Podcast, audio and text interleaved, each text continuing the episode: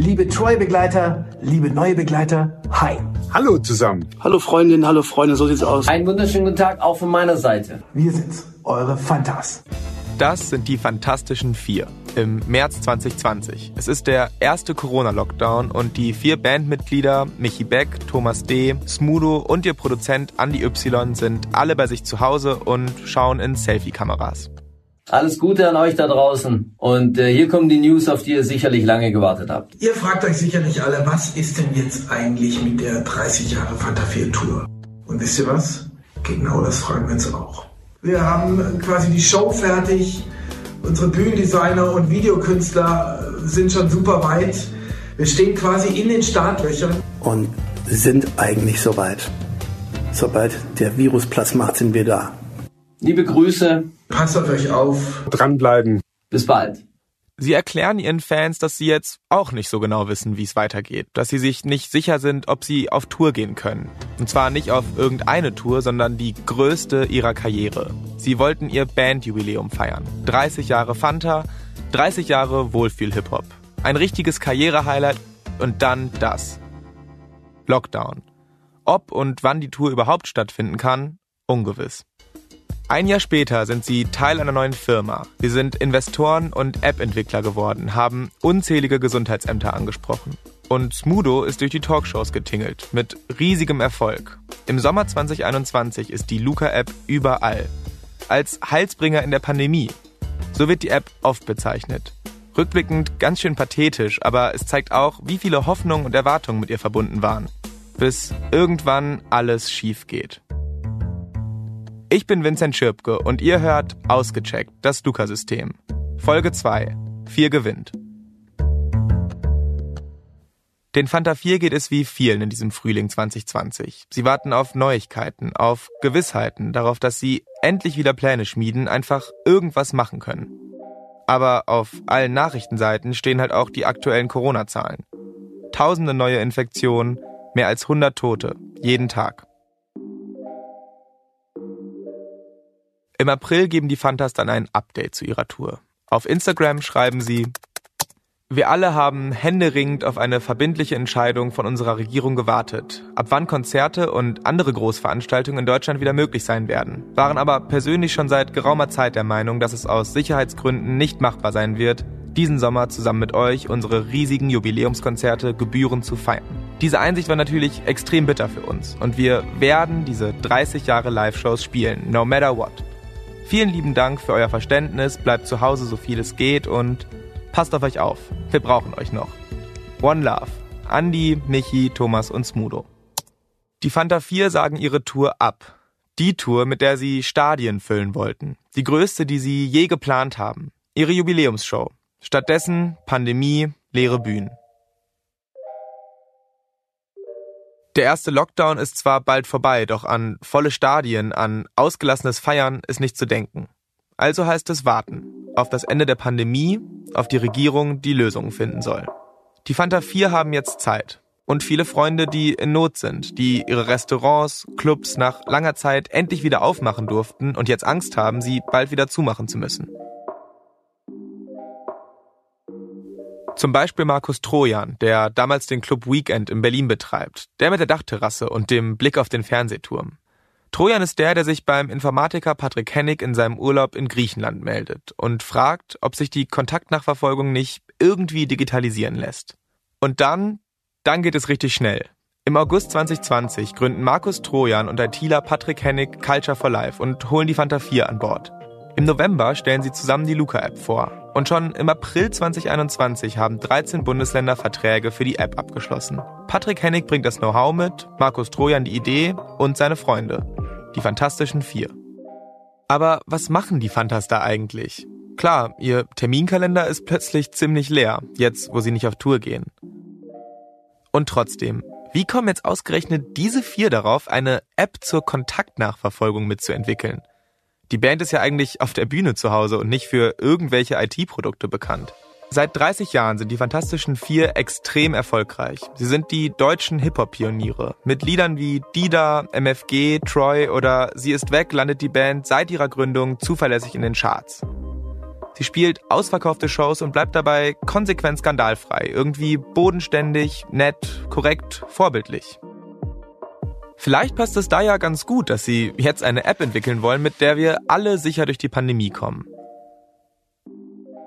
Aber auch für die Digitalisierung der Gesundheitsämter? Denn mal ehrlich, auch wenn wir uns alle in dieser Zeit mit Themen vertraut gemacht haben, von denen wir noch vor ein paar Monaten nie etwas gehört haben, zum Beispiel SARS-CoV-2-Varianten, Spike-Proteine, mRNA, der Switch von Bühnenstars zu nerdigen Softwareentwicklern erscheint mir eher, wie soll ich das sagen, überraschend?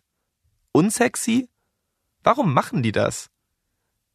Die Fantas wollen nicht einfach nur rumsitzen und warten, sie wollen was tun. Das sagt Smudo dem Deutschlandfunk um Musik auf der Bühne zu machen, möchte ich mich gerne engagieren, dass das bald in einer guten Form möglich ist und Luca ist mein Beitrag. Solange sie keine Musik machen können, machen die Fanta 4 jetzt eben eine App, damit sie bald, ganz bald ihre Tour nachholen können. Das kann ich verstehen. Hätte ich gerade so eine große Tournee abgesagt, wäre ich persönlich auch enttäuscht. Und motiviert, alles dafür zu tun, so schnell wie möglich wieder auf der Bühne stehen zu können. Sie haben also auch selbst was davon und das ist ja auch vollkommen okay. Und es geht ihnen um ihre Crew. In ihrem Video vom März 2020, das ihr ganz am Anfang der Folge gehört habt, sprechen sie von ihren Bühnendesignern und Videokünstlern. Und klar, das leuchtet ein. An so einer Tour hängen ja auch unglaublich viele Jobs. Bei den Fantas sind das Leute, mit denen sie schon seit Jahren zusammenarbeiten. Naja, die Leute, die sie um sich rum haben, sie sind sehr treue Seelen. Also die haben ja, wenn du es einmal in den Dunstkreis geschafft hast, dann musst du auch eine richtige Scheiße machen, dass du da wieder rausfliegst. Das ist Thomas Schwendemann. Er hat die Band für die Doku Wer vier sind zwei Jahre lang mit der Kamera begleitet. Vor der Pandemie und vor dem Lockdown. Geht es nach Regisseur Schwendemann, sind die Fanta 4 also einfach ziemlich hilfsbereite Typen, die sich verantwortlich fühlen für die Menschen, mit denen sie zusammenarbeiten. Und vielleicht wollen die Fantas nicht nur denen helfen, sondern auch ihrem Kumpel Markus Trojan und seinem Club in Berlin, den Gesundheitsämtern und vielleicht ja auch ein bisschen uns allen? Vielleicht haben die Fanta 4 ja auch einfach keinen Bock zu warten. Auf die Regierung, auf Ministerpräsidentenkonferenzen und Impfkommissionen. Vielleicht wollen sie ja auch einfach was bewegen. Der Regisseur Thomas Schwendemann sagt, das kann schon sein. Er wäre null überrascht gewesen, als die Luca-App rauskam. Weil sie ja auch sehr pragmatisch sind, also zweckorientiert nenne ich es jetzt mal, also was ich jetzt nicht als negativ empfinde, sondern pragmatisch sind die Leute, die im Endeffekt das machen, was dann auch zielführend ist. Zweckorientiert und pragmatisch also. Okay. Aber manchmal, da wirken die Fanta 4 auf mich auch einfach nur wie große, große Träumer. 2019 erschafft die Band eine virtuelle Welt für ihre Fans, die Insel Fanta Ventura, auf der Suche nach neuen, innovativen Spielwiesen. In einem Werbevideo zu dem Projekt, das sie mit dem Autohersteller Seat zusammen gemacht haben, sieht man die vier vor Greenscreens in Ganzkörperanzügen vor realen und digitalen Autos posieren. Es geht zwei Minuten ständig darum, ganz vorne mit dabei zu sein, mit dem Fraunhofer Institut zu forschen, mitzumischen, Neuland zu betreten und so weiter. Und wir wollten mit die Ersten sein, die in diesen unbekannten Raum vorstoßen und der geneigte Fan mal ganz kurz nur mal etwas länger Teil unserer Welt wird. Der Plan war auf jeden Fall, es so hochklassig wie es eben geht, so hoch wie möglich anzusetzen. Vielleicht ist das sogar ihr Erfolgsrezept, vermutet Michi Beck in dem Werbeclip. Ich glaube, das hält uns auch nach wie vor zusammen, dass wir Neues ausprobieren wollen, dass wir sehr an neuen Dingen interessiert sind Vielleicht ist das auch ein Geheimnis, warum es uns immer noch in der gleichen Besetzung seit 30 Jahren gibt. Die vier denken offenbar eher groß. Und vielleicht macht das ja auch Sinn. Wer Stadien füllen kann, Millionen Tonträger verkauft, der traut sich vielleicht auch zu, eine App für mehrere Millionen Bürger zu entwickeln? Und wenn es einen von den Fanta 4 gibt, der ganz besonders gut träumen, groß denken und Visionen entwickeln kann, dann ist das Smudo, sagt Thomas Schwendemann. Der äh, denkt auch über den Tellerrand hinaus, out of the box, wie man so schön sagt, hat auch Gedanken, die nicht so doof sind und deswegen diese Kombination, glaube ich, hat ihnen auch viele Kontakte beschert. Smudo ist Smudo, glaube ich. Da gibt es keinen Stempel, den man den aufdrücken kann. Eigentlich hätten wir gerne selbst mit den Fantas gesprochen. Am liebsten mit Smudo. Aber wir wurden vertröstet und vertröstet und wieder vertröstet. Wir sollten sagen, wer alles in unserem Podcast auftritt, was wir so genau zu dem Zeitpunkt noch gar nicht wussten. Was wir wussten, wir würden auf jeden Fall fair sein. Aber irgendwie wollen die Fantas nicht mehr über Luca sprechen. Schade eigentlich. Wir reichen unsere Fragen deswegen schriftlich ein. Aber auch die bleiben unbeantwortet. Nach dem Gespräch mit Regisseur Thomas Schwendemann wird mir langsam klar, die Fanta 4 bringen viel mehr mit als nur Zeit. Sie wollen ihre Tournee nachholen und suchen nach pragmatischen Lösungen. Ja. Aber sie fühlen sich auch verantwortlich für ihre Mitarbeiter, Freunde und ihre Fans. Und sie sind gern vorne mit dabei. Sie haben Pioniergeist und Kontakte. Gepaart mit Markus Trojans guter Idee und Patrick Hennigs Know-how sind das möglicherweise gute Voraussetzungen, eine App erfolgreich an den Start zu bringen. Und trotzdem, wie wir in der letzten Folge schon gehört haben, gab es ja verschiedene Apps, die im Sommer 2020 zur Kontaktnachverfolgung entwickelt wurden. Unter anderem ja auch die staatliche Corona-Warn-App. Es war also alles andere als selbstverständlich, dass ein privates Projekt von einem Clubbetreiber vier in die Jahre gekommenen Hip-Hopern und einem bisher eher unbekannten Informatiker in den folgenden Monaten so durchstarten würde. Wie konnte die Luca-App eigentlich so eine irre Dynamik entwickeln, sich so schnell, so krass verbreiten? Es ist wohl eine komische Mischung aus Angst vor einem Virus, politischem Druck, Kontakten der Luca-Macher und Mund-zu-Mund-Propaganda. Auf den politischen Druck haben wir ja schon in der letzten Folge geschaut. Jetzt frage ich mich, was haben die Luca-Macher dafür getan, dass die App zum Erfolg wird? Aber zurück zum Anfang. Da tingeln Smudo und Lukas CEO Patrick Hennig noch gemeinsam durch die Podcasts der Nation und erzählen, wie das alles losging mit Luca. Die Geschichte geht dann in Variationen immer ungefähr so. Sie hätten alle zusammen ganz früh die Idee gehabt, dass sie an die Gesundheitsämter ran müssen. Dass die unbedingt Hilfe bei der Kontaktnachverfolgung brauchen. Stichwort Zettelwirtschaft. Sie hätten sich in die Materie reingefuchst, wären zu Hobby-Virologen geworden und hätten mit ganz vielen Leuten gesprochen. Immer mit dabei Smudo. Los geht es in Jena, zu dem Gesundheitsamt da haben die beiden einen persönlichen Kontakt. Der Kontakt hat wieder einen Kontakt in die Stadtverwaltung. Und zack sitzen Patrick Hennig und Smudo mit ihrer Firma Culture for Life da und entwickeln mal eben schnell einen Luca-Prototyp. Und dann haben wir uns getroffen, zusammen mit dem Gesundheitsamt und haben einfach überlegt, was können wir machen und haben einfach einen Prototyp gebaut. Und dieser Prototyp ging dann ein Stück weit immer weiter. Dann kam ein Pflegeheim im Salzlandkreis, dann kam Sylt. Auf Sylt veranstalten sie Anfang Dezember 2020 ein Info-Event, erzählt Hennig in dem Podcast Monsters of Content Marketing der Agentur Fischer Appelt. Der Deutsche Hotel- und Gaststättenverband ist da, kurz DEHOGA und mehrere Bürgermeister. Ich glaube, dass Sylt Anfang Dezember war. Wir waren dann auch Anfang Dezember da und man muss sagen, Sylt haben wir zum ersten Mal gemerkt, dass so eine Dynamik entstehen kann, mhm. weil damals alle, ich glaube, vier oder fünf Bürgermeister von Sylt zusammenkamen, der Hoga, wir waren da und das vorgestellt und ich glaube, innerhalb von vier Tagen haben 160 Restaurants auf der ganzen Insel plötzlich sich bei Luca angemeldet. Und dann ging es immer so weiter, erzählt Patrick Hennig in dem Marketing-Podcast. Sylt schaut es sich von Jena ab, ein Landkreis folgt dem nächsten. Patrick Hennig und Smudo knüpfen Kontakte, freuen sich, wenn sie Anfragen bekommen, gehen auf Gesundheitsämter zu, auf die Ministerien, pitchen ihre Idee überall. Auch bei der Gesundheitsministerkonferenz Anfang Februar. Später erzählt Smudo bei Anne Will davon. Das Bundesgesundheitsamt hat uns vermittelt, dass wir bei der Gesundheitsministerkonferenz vorstellen konnten. Somit ist das Thema bereits bei allen Ländern, aber das sind alles verschiedene Ämter, 375 Stück, alle mit einem lokalen Problem, mit lokalen Vorstellungen und auch einer lokalen Infrastruktur. Anfang März beschließt dann die Ministerpräsidentenkonferenz unter dem regierenden Bürgermeister Berlins, Michael Müller, nach einer einheitlichen Lösung für die digitale Kontaktnachverfolgung suchen zu wollen. Und eigentlich ist da schon klar, am liebsten wollen sie Luca. Und nun folgt auch ein Bundesland dem anderen. Und selbst wenn mal ein Bundesland nicht dabei ist, können sich einzelne Landkreise und Gesundheitsämter trotzdem für Luca entscheiden. So ist es ja zum Beispiel in Thüringen, das auf eine offene Schnittstelle setzt. Das Gesundheitsamt in Jena ist aber Luca-Fan und dabei. Hennig erklärt diese Begeisterung im Podcast von Fischer Appelt so. Und am Ende war es so, dass jeder Landrat, der irgendwie nicht mitgemacht hat, fast schon dem Vorwurf gegenüberstand, er verschläft da irgendwie einen Trend. Das ist er wieder, dieser unglaubliche Run of Luca im Frühling 2021, der in der letzten Folge schon Thema war. Der hat zwar nicht dafür gesorgt, dass es in Deutschland eine einheitliche Lösung für das digitale Kontakttracing gegeben hätte. Patrick Hennig und Smudo kann das aber egal sein. Bei ihnen läuft's. Ich kann mir vorstellen, dass das damals ziemlich viele cool fanden, wenn da ein Smudo ankommt, fragt, wie er helfen kann und was von QR-Codes und Verschlüsselung erzählt.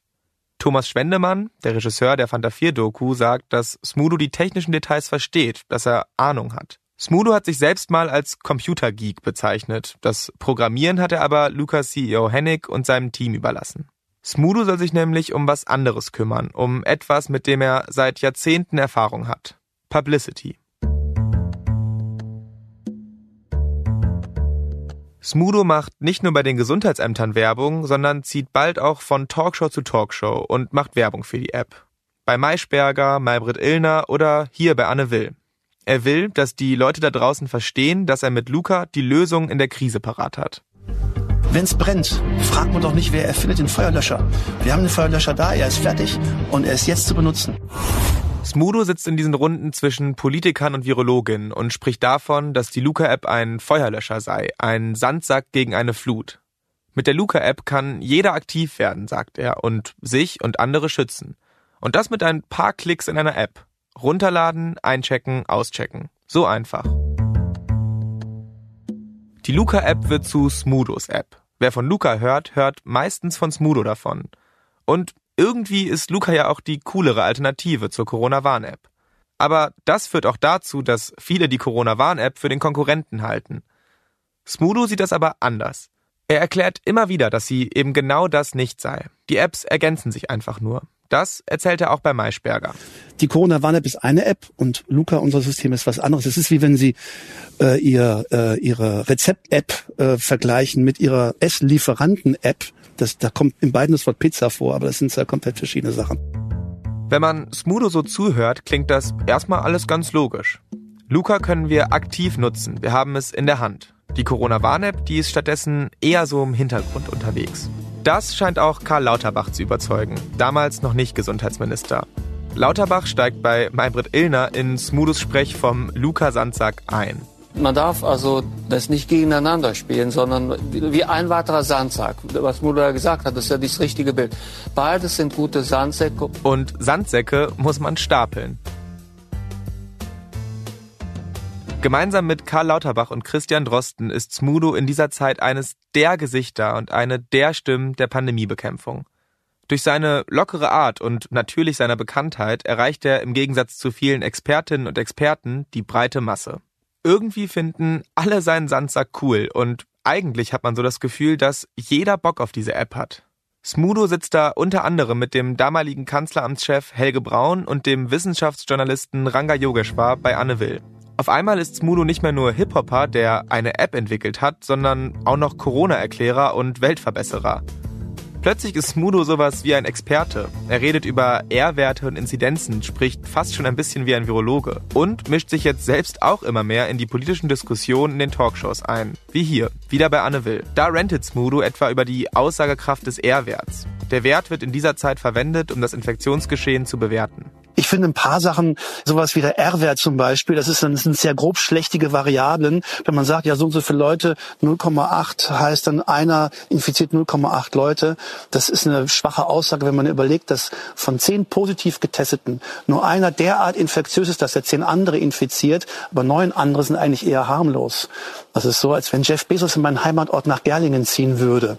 Dann würden alle sagen, oh, die Gerlinger, das Bruttoeinkommen ist total gestiegen, dem geht's ja richtig gut. Nein, es geht nur einem gut. Und es ist nur einer, der wirklich hochinfektiös ist. Smudo redet hier von ziemlich komplexen Dingen. Der R-Wert, wie war das nochmal? Smudo versucht das hier so runterzubrechen, dass es jeder versteht. Das geht hier nicht so ganz auf, denn der Vergleich zwischen dem rechnerischen Effekt von Bezos Einkommen auf die Gerlinger Durchschnittslöhne und der Dynamik einer Pandemie, der hinkt. Aber darauf kommt es hier vielleicht gar nicht so an. Es macht Smudo den Laien-Pandemie-Erklärer nahbar sympathisch. Und wenn der jetzt sagt, Luca ist gut, Luca, das wird uns wirklich helfen, dann glauben ihm die Leute das ganz offensichtlich. Selbst Ranga Yogeshwar, den wir als Wissenschaftsjournalisten und Moderator eher als rationalen Welterklärer kennen, ist begeistert und zückt bei Anne Will sein Handy, um den Zuschauern die Luca-App zu erklären. Die Werbetrommel aus Anne Wills Talkshow schlägt ein. So gut, dass die Server der Luca-App zeitweise überfordert sind und den Ansturm nicht gut bewältigen können, erzählt Smudo später der Deutschen Welle. Ja, also nachdem wir bei Anne Will waren, haben wir sehr, sehr viele Downloads gehabt und da ist das System dann äh, mal kurz ja, für eine Viertelstunde abgesprungen. Im April 2021 ist klar, 13 Bundesländer wollen Verträge mit Luca. Und die App wurde laut den Betreibern schon mehr als drei Millionen Mal heruntergeladen.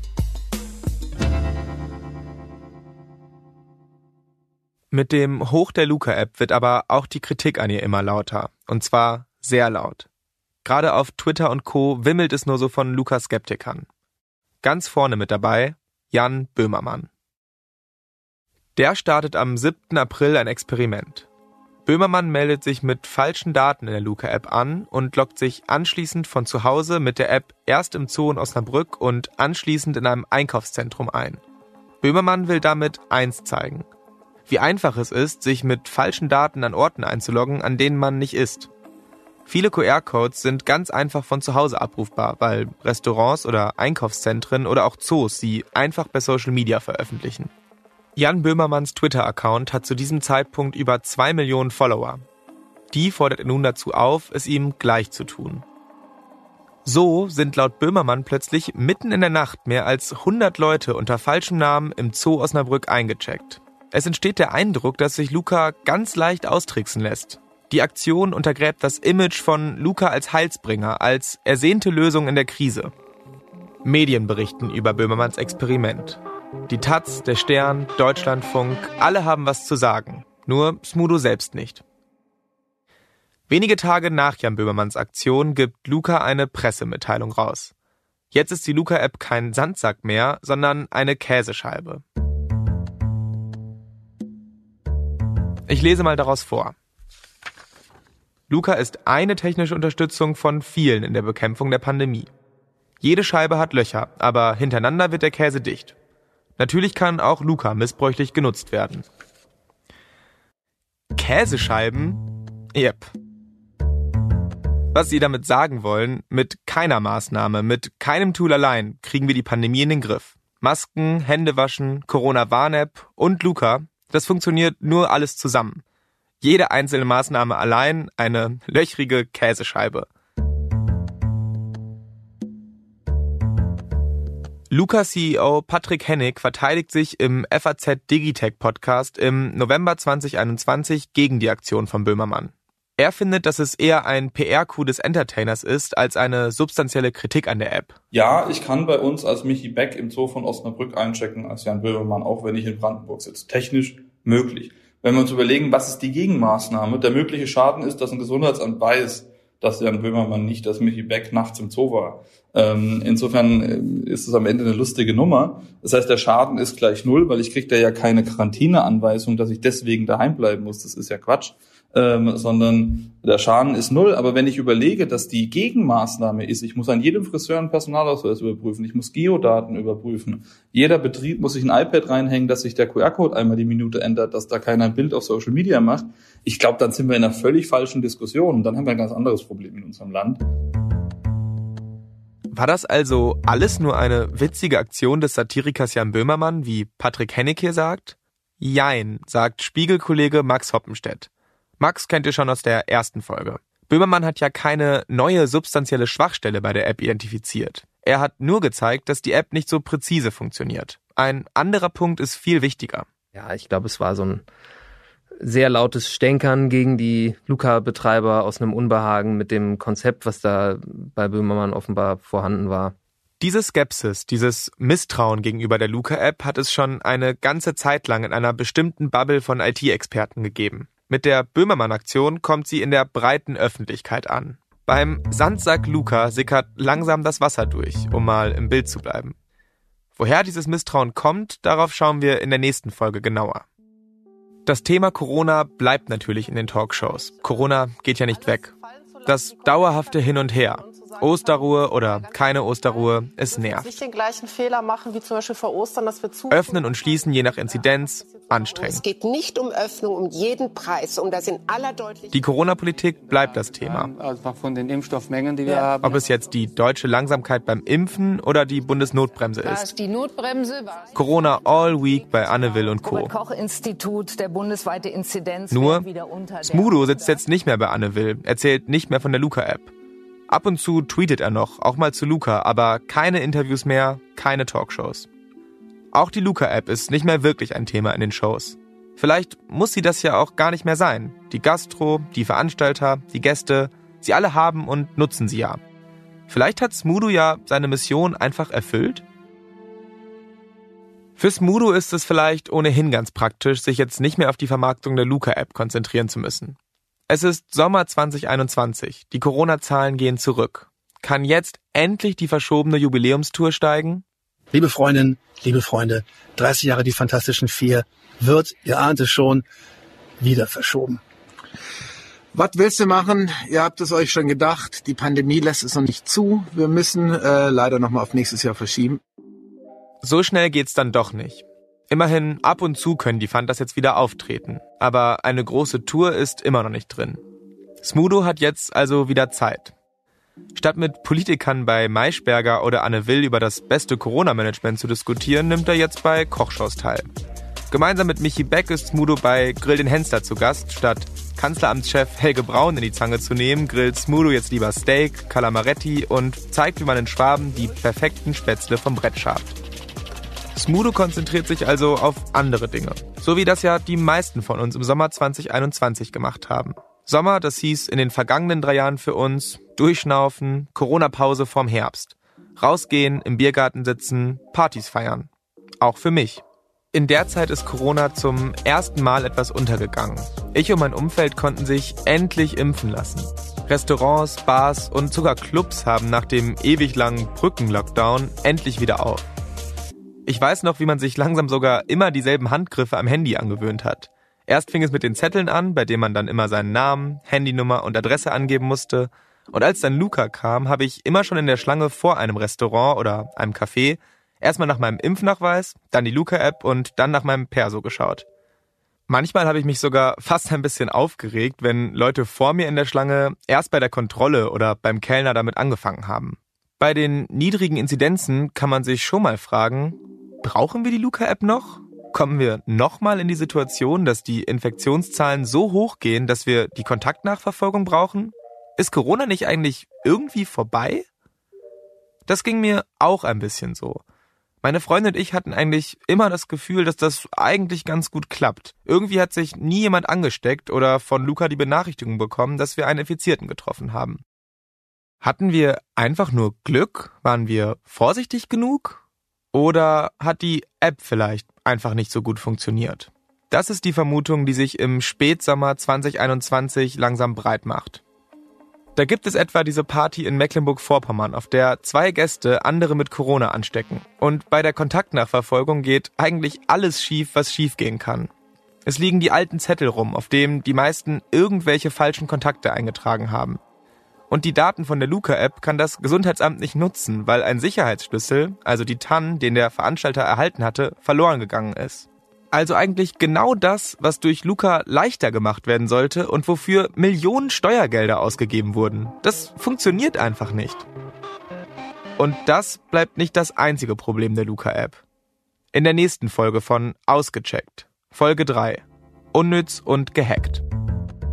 Ab Montag erscheint jede Woche eine neue Folge, wo immer ihr eure Podcasts am liebsten hört. Abonniert ausgecheckt, wenn ihr keine Folge verpassen wollt.